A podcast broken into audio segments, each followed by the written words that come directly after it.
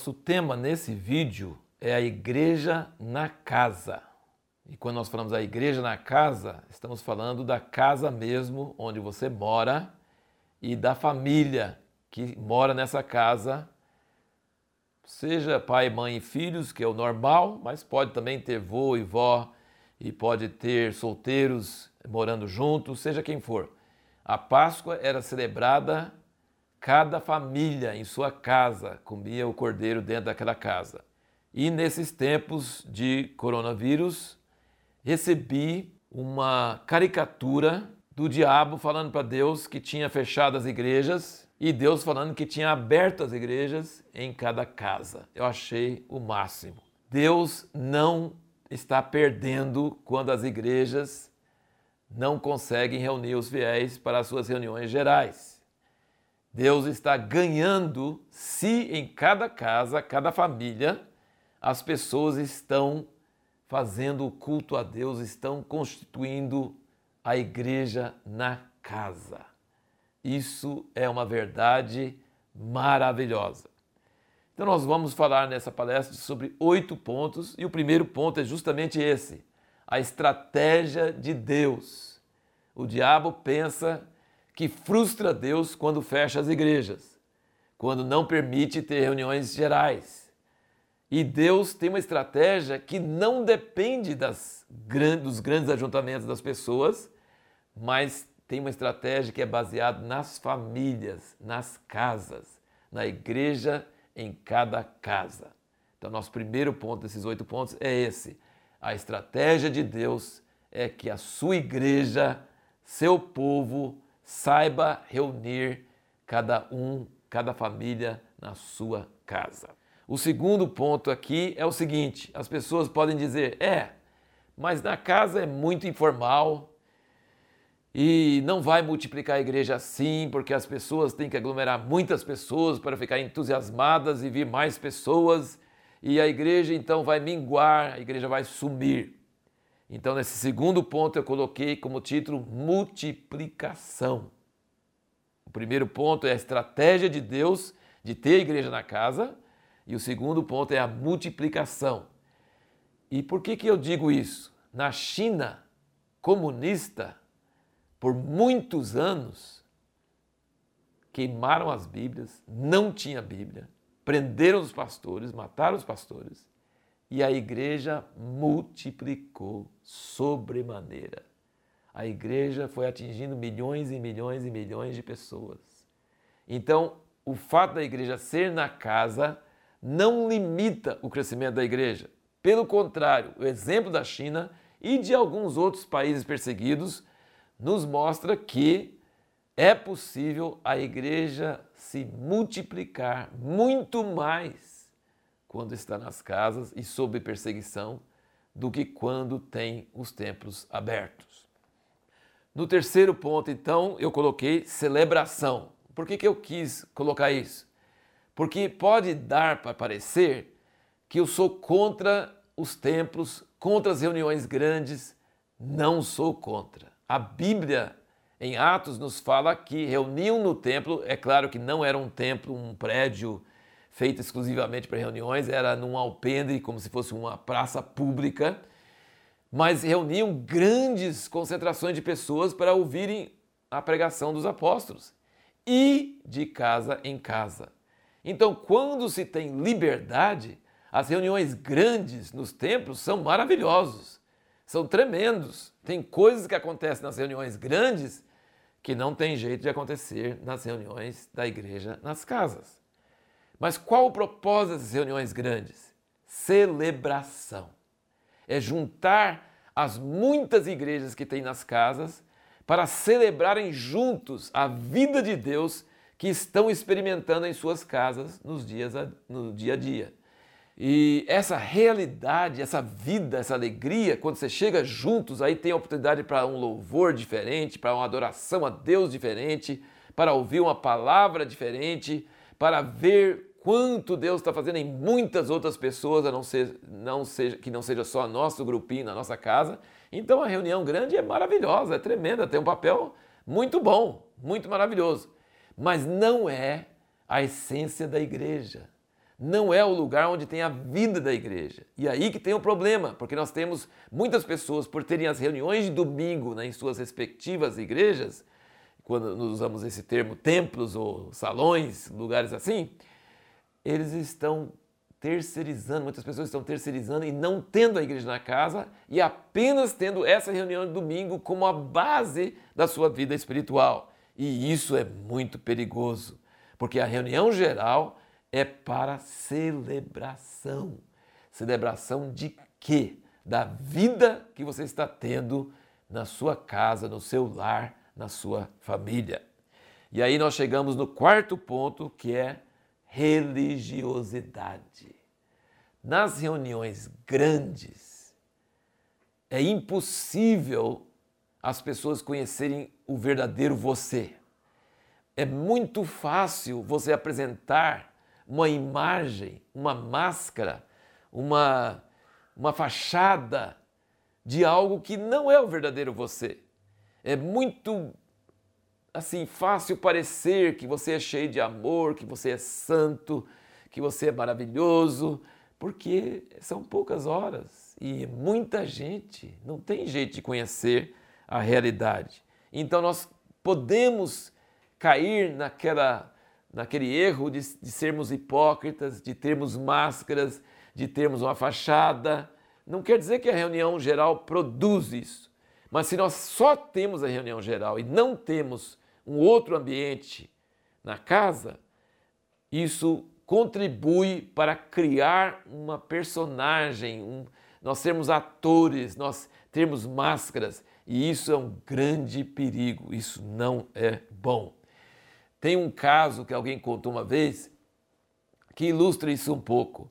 É, que a, a esposa de um pastor, quando terminava a reunião de domingo, ela chegou com um caminhão de mudança da casa do pastor para trazer os móveis para dentro da igreja, do salão da igreja. E ele falou: Que é isso, bem? O que você está fazendo?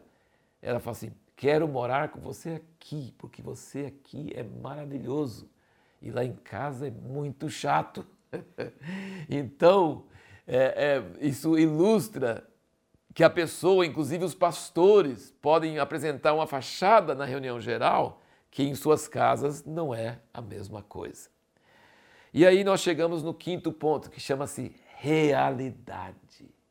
Em sua família, você não consegue manter a fachada. Você pode tentar, mas não dá 24 horas por dia, passa ano, passa década você vai mostrar exatamente quem você é. Quem te conhece, é sua esposa, seus filhos, seu cônjuge, vai te conhecer mesmo nas suas horas boas e nas suas horas más. Na casa você não consegue esconder quem você é. Então, na, a, a grande utilidade na igreja na casa que ela é fundamentada em realidade, na verdade, e não é baseado numa fachada, num, num verniz religioso. E isso então é uma grande vantagem para ter uma igreja verdadeira. Isso também é, é uma das grandes dificuldades. As pessoas correm para os grandes templos, aglomerações, para fugir dos problemas que eles têm em casa, porque a nossa realidade às vezes não é muito bonita. E às vezes nós temos assim alguns problemas que nos travam e alguns problemas que nós não conseguimos, não conseguimos resolver, alguns relacionamentos meio problemáticos. Então a gente tenta quer sair de lá e ir para um lugar onde está tudo bem, tudo maravilha, para dar uma descansada dessa rotina meio desgastante que tem na família. Mas Deus não interessa por fachadas, Deus quer realidade. E então a igreja verdadeira, a igreja real, é a igreja que está na sua família, na sua casa. E aí nós chegamos no sexto ponto, que chama-se comunidade. E eu quero trazer um pouco de equilíbrio aqui, que é muito importante, porque tem pessoas que vão ao extremo de dizer que basta você ter a sua família como igreja e você não precisa da congregação maior, da comunidade maior, você serve a Deus com a sua família e ponto final. Isso não é bom.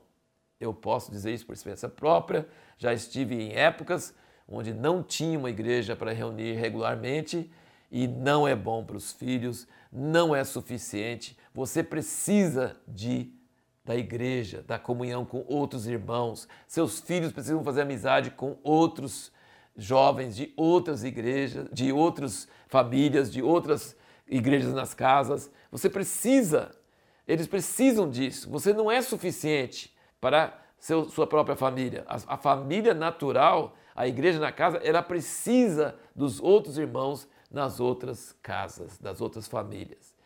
Eu posso é, citar vários exemplos, mas tem um exemplo muito forte de um irmão que mudou de cidade. Ele e a sua esposa criaram os filhos, tinha igreja na casa, era uma coisa maravilhosa, os filhos eram convertidos, realmente sinceros, servindo a Deus, mas chegou um ponto onde ele falou: Eu não vou conseguir mais, eu preciso de participar de uma comunidade, de um lugar onde meus filhos têm acesso a outros pastores, é, pais espirituais, pessoas que vão influenciar suas vidas, e, eu, e eles precisam de amizade com outros jovens. E aí ele mudou de cidade, tomando prejuízo e perdendo tudo. E aí os filhos prosperaram. Continuou tendo a igreja na casa, mas o contato com a comunidade faz com que a família seja sadia e a igreja na casa prospere. Então lembre disso. Quando eu estou falando sobre igreja na casa, não estou falando que cada casa é suficiente. Estou dizendo que cada família precisa ter realidade, vida com Deus em sua família, mas precisa também da comunidade maior, precisa participar de uma igreja, de uma comunidade onde tem liderança, onde tem amizades, onde tem entra e sai de vida e muitas coisas podem acontecer e prosperar essa família espiritual. E aí chegamos no sétimo ponto, que chama-se culto doméstico. Não adianta falar que tem igreja na casa se não tem reunião, certo? Ah, nós estamos sempre reunidos. A gente ora antes das, das refeições. Isso não é o culto doméstico. E aí eu tenho uma, uma, um exemplo para passar para vocês, que está num livro que é escrito por meu pai, que chama-se Minha Jornada Espiritual. A minha jornada espiritual é um livro que ele conta bem curtinho, ele não conta, não é uma biografia, mas ele conta dos, dos acontecimentos mais importantes na vida dele, na caminhada dele com Deus. E ele diz aqui o seguinte: a coisa mais importante que aconteceu depois que nos casamos foi o estabelecimento do altar na família. A família de Ruth, Ruth, no caso, minha mãe, a esposa dele, tivera esse hábito de ler a Bíblia juntos e ela sugeriu isso para nosso lar. Ele não conta aqui, mas ele já contou para nós muitíssimas vezes que ela sugeriu para ele, porque ela tinha tido esse costume na família dela, e ele não aceitou, porque ele era místico. Meu pai era bastante místico. Aqui na minha jornada espiritual você pode ler sobre a história dele, ele era muito místico. Então ele falava assim: não, a gente fazer um culto todo dia, lendo a Bíblia, isso é muito ritual, isso é muito religioso. A gente tem que fazer isso quando sentir direção do Espírito, quando dá aquela vontade. E a minha mãe, com muita sabedoria, não insistiu. Ela orou só. Ela tinha sugerido, pedido, ele não aceitou, ele é o chefe da casa. Ela não ficou insistindo. Ela foi orar. E depois de um tempo, Deus tocou no coração dele e ele sentiu que ela estava certa e que ele deveria fazer isso. Meu pai continuou sendo uma pessoa mística, era uma pessoa que tinha crise de depressão, mas mesmo no meio de crise de depressão, ele nunca deixou de fazer o culto doméstico. Às vezes ficava tão desanimado, tão deprimido, que quase não conseguia abrir a boca, mas ele fazia o culto doméstico. Nós fomos seis filhos naturais e uma, uma mulher e cinco homens, e tinha muitas vezes outros solteiros morando conosco em nossa casa. Meu pai nunca deixou de fazer o culto doméstico. Para ele, ele sentia que Deus não estaria com ele se ele não fosse fiel a isso. E aí ele diz o seguinte: após alguns meses, mesmo antes de, de as crianças nascerem, começamos a ler a Bíblia juntos, consecutivamente, desde Gênesis até Apocalipse, todos os dias, sem falhar. Conversávamos sobre o que tínhamos entendido na palavra, discutíamos nossas necessidades ou alvos e orávamos juntos.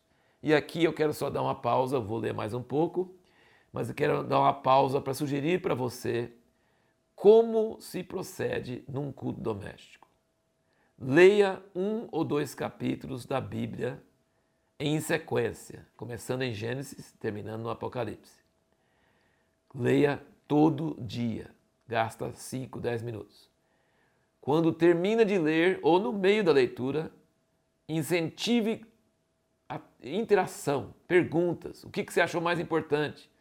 Meus filhos, quando era muito novinho, não tinha nem dois anos, ou sei lá, por aí, eu perguntava qual foi a última coisa que eu li. Eles falavam a última palavra, só para manter o foco, manter a atenção.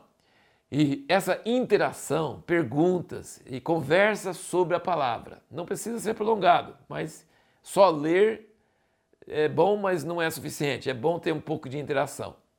Segunda parte, conversa sobre os problemas que a família está enfrentando ou sobre os alvos que se tem para a família. Vai comprar uma casa, o pai precisa de uma promoção, é, existe uma doença na família, sobre a crise que eventualmente um filho ou outro está passando. Abre o momento para diálogo, para conversa. E depois dessa segunda parte, aí vem a terceira parte, oração, cada um orando. Cada um orando, desde o menor até o maior. Pode ser uma oração curtinha, pode ser maior, mas em cima dos alvos, dos propósitos eh, da família. Então, leitura da palavra, comentário sobre ela, conversar sobre os problemas e alvos da família e oração. Dá para fazer isso em 30 minutos. 10 minutos na palavra, 10 minutos na conversa e 10 minutos na oração. Pode se estender um pouco mais, pode ser um pouco mais curto, dependendo do dia.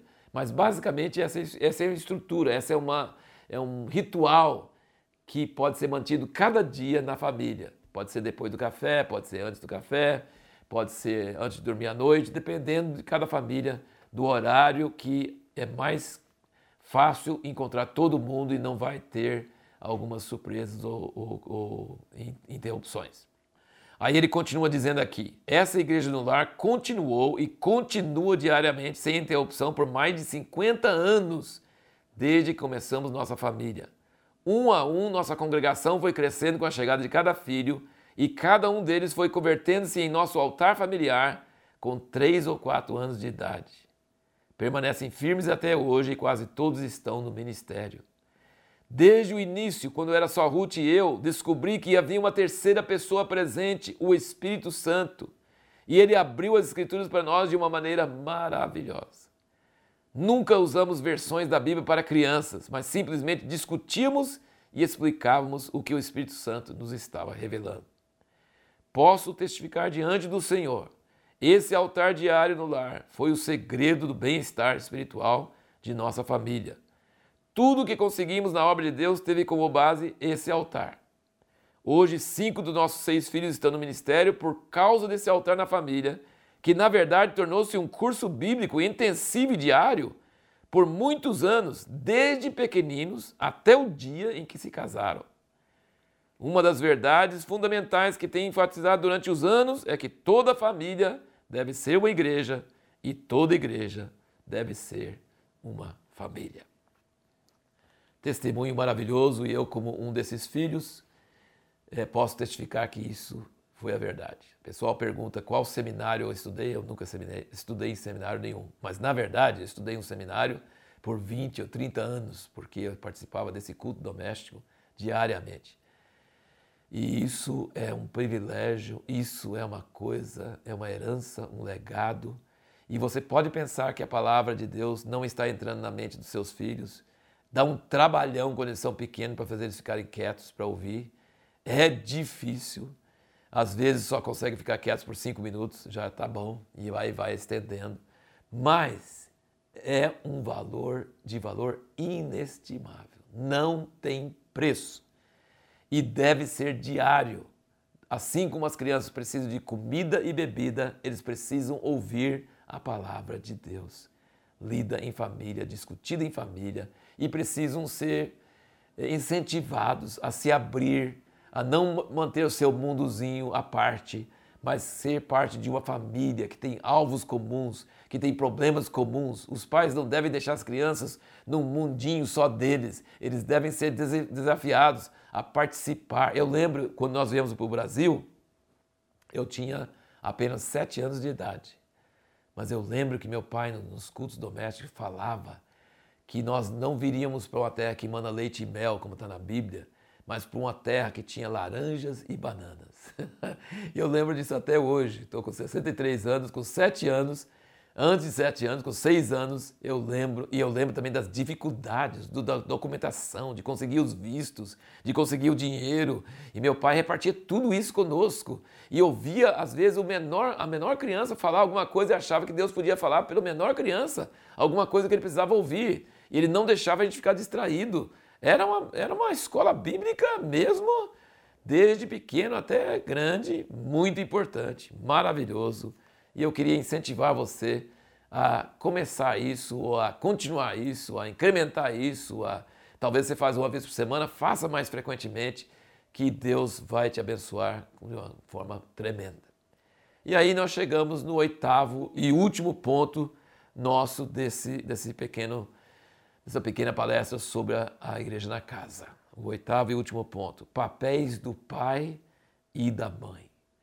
Isso é muito importante porque eu tenho observado que muitas vezes é impossível é, o culto doméstico não prospere no lar, não continua, não é um hábito, porque existe uma confusão entre o papel do pai e o papel da mãe. Então vamos pensar o seguinte: eu quero só ilustrar algumas coisas para você pegando esse exemplo do meu pai e minha mãe. Minha mãe sugeriu a coisa que Deus queria, que fizesse o culto doméstico. Meu pai não concordou. Ela não ficou insistindo. Ela não agiu como se fosse professora dele, como se fosse uma pessoa que podia dar ordens para ele. Não, ela agiu no papel de esposa, de ajudadora idônea. Deu a sugestão, não aceitou, ficou orando, esperando em Deus. E Deus mexeu com ele e ele assumiu a liderança dessa reunião e ela ficou muito feliz com isso. Então, o que, que eu quero dizer com isso? Pai, você é responsável por sua casa. Você pode dizer, mas minha mulher, minha esposa é muito mais fluente, ela entende muito mais da Bíblia, ela consegue orar muito mais, ela sente muito mais coisas do Espírito Santo. E eu sinto quase nada, estou firme, creio em Deus, mas fico calado na reunião, fico, às vezes eu brinco tem homem na reunião que parece poste, né? Ele não, ele não, não, não esboça um sorriso, não canta, não ora, mas é firme, todo domingo está lá. E tem homens que são mesmo monossilábicos, eles não têm esse dom de ficar falando, eles têm o dom de fazer as coisas. E não devem se sentir condenados por isso, porque Abraão, pelo que se consta na Bíblia, não era um homem de muitas palavras, não. Ele já era chamado de profeta, mas ele não era de muitas palavras, ele era um homem de ação, um homem que obedecia à voz de Deus. Mas tem uma coisa importante, homem, pai, você é o sacerdote, você é o profeta. A sua esposa não pode liderar a casa, é você que deve liderar a casa. Logo, no culto doméstico, você é o pastor que preside a reunião. Ou seja, você fala quando começa e você fala quando termina. Você, e também você fala quando é hora de ler a Bíblia, e quando é hora de todos falarem, e quando é hora de orar. Ou seja, você não precisa fazer grandes coisas. Ler é só ler. E se você não gosta de ler, você pode pedir a esposa, o filho, se leem melhor, pode, podem ler também, não tem problema nenhum. Você não é obrigado a sair, mudar seu temperamento. Você é obrigado só a assumir a responsabilidade diante de Deus e dizer: a vida espiritual dessa casa está debaixo da minha autoridade. Eu sou o guarda-chuva, eu protejo essa casa. Se Satanás vai atacar essa casa, ele vai ter que me enfrentar primeiro, porque eu estou na porta. Eu sou que, que, que sou a autoridade constituída por Deus. Isso você precisa assumir. Um livreto que pode te ajudar muito nesse papel de pai é um livreto que se encontra na, na, no site da revista Impacto, chamado Paternidade. Tem um, você vai encontrar o link aí. Você pode adquirir esse livro. Livreto é 10 reais. E é curtinho, mas é um livreto tremendo. Ele fala da visão de Deus sobre o que é ser pai. E ele fala também, o autor tinha muitos filhos adotivos e ele era um pregador que viajava pelo mundo com a maleta. E Deus falou com ele uma vez: você, se não cuidar dos seus filhos, se não ministrar primeiro aos seus filhos, se você viaja no mundo todo com a sua maleta e você é um palestrante famoso e todo mundo te ouve e você tem, sei lá, milhares de pessoas nas suas redes sociais, naquela época não tinha, mas eu estou enfeitando aqui. É, você, aos meus olhos, é um fracasso, porque onde você tem que ser bem sucedido, eu vou pedir conta de você, é dos seus filhos. Em primeiro lugar, cuida dos seus filhos. Em primeiro lugar, prega para seus filhos. Em primeiro lugar, seja pai para seus filhos. E depois você pode ministrar para a igreja. Esse livreto é muito curto, mas muito forte, é um testemunho pessoal desse irmão. Pode adquirir, que é um livreto maravilhoso, chama-se Paternidade. Um outro livro que ajuda muito foi um curso que meu pai ministrou aqui em Jundiaí para casais que pediram para ele ensinar como criar os filhos. E aí é, ele deu um curso de sete aulas, sete capítulos, e o título do livro é Sete Princípios para a Formação de uma Família Cristã. E inclusive ele fala sobre o culto doméstico, mas fala sobre vários outros princípios de criar filhos, de ser coerente. Muitos, tem muitas ideias e muitos planos. E meu pai praticou tudo isso. Ele só ensinou isso depois que já tinha praticado com todos os filhos e os filhos já eram crescidos e a maioria eram casados. Então, esse livro também, Sete Princípios para a Formação da Família Cristã, é um livro maravilhoso, muito importante para você ler e ajuda muito. Eu sempre digo para os casais de namorados ou noivos, leia esse livro juntos, pelo menos os primeiros dois capítulos, para vocês irem acertando sua visão. Antes de ter os problemas, os filhos, resolva como vocês vão tratar esses problemas, os filhos, depois. Que depois um tem um papel, o outro tem outro, aí vai ser difícil. Mas eu preciso antes de terminar, falar sobre o papel da mulher. A esposa pode ser uma pessoa muito espiritual, que ora bastante, que entende muito da Bíblia, que tem o dom de profecia. Ou pode não ser, pode ser uma pessoa prática, não tem problema. Mas a esposa deve, não deve ser sufocada pelo marido. A esposa pode ter muitas atividades com os filhos que o marido não está presente. Minha mãe Muitas vezes meu pai não estava presente, ela ensinava a gente a decorar versículos, ela contava histórias bíblicas para nós, ela inventava outras coisas, ela, ela, ela foi muito importante, porque nossa família tinha gente bem velho, quase adulto, e gente bem novinho, porque eram seis filhos no decorrer de muitos anos. Então, existe muita coisa que uma mulher pode fazer pelos filhos e que não precisa ficar esperando pelo marido. Ela, claro que deve fazer com a concordância dele, com a anuência dele, mas ela não precisa esperar a iniciativa dele. Ela pode ter iniciativa, e minha mãe fazia isso inclusive com os netos. Meus filhos aprenderam muita coisa com ela, inclusive aprenderam inglês. Ela ensinou inglês para eles. E ensinou muitas coisas bíblicas, muitos princípios bíblicos. Então, o papel da mulher é muito importante. Ela constrói a sua casa, ela edifica a família. Mas o que eu queria mostrar é o seguinte: o homem é o profeta, o sacerdote da casa. Mas para isso ele não precisa ser eloquente, ele não precisa ser sanguíneo, extrovertido, ele pode ser o papel dele mesmo, mas começa a reunião, termina a reunião, administra a reunião, seja presente, seja responsável, assuma o papel de responsabilidade. E a esposa deve ter liberdade para agir debaixo da concordância do marido, mas ela deve, não deve ficar insistindo, criticando, falando com ele, você não é tão espiritual como o pastor fulano, ou sei lá, ela deve crer que ela casou com a pessoa certa. Deus colocou o marido certo para ela, ele é o chefe da casa, e se ele não é tudo, todos os homens têm muitos defeitos, mas ele foi dado por Deus, ela pode confiar em Deus e crer em Deus e manifestar essa fé, honrando ele, e à medida que ela honra ele, ela pode dar sugestões, mas ela não deve ficar criticando, ela não deve ficar minando, ela não deve ficar murmurando, ela não deve estar exigindo dele que ele seja algo diferente do que ele é. Então, eu espero que isso ajude você a entender um pouco e tirar esses travamentos, essas coisas, esses embates, essas lutas que tem. Às vezes nem é verbalizado, mas às vezes assim, o marido sente que ele nunca pode ser o que a mulher está esperando que ele seja, então ele paralisa e não é nada. E às vezes, por outro lado, tem homens que sabem que a mulher toma frente, que ela é cheia de iniciativa, e ele descansa, ele deixa ela tomar a frente, e ele terceiriza. Isso é errado. Ele, tá, ele é covarde, está fugindo da sua responsabilidade. Então, é, precisa de muita graça, muita comunhão, muita ajuda de Deus, mas eu espero que essa palestra tenha ajudado você a entender um pouco mais sobre esse grande sonho de Deus que é a igreja na casa.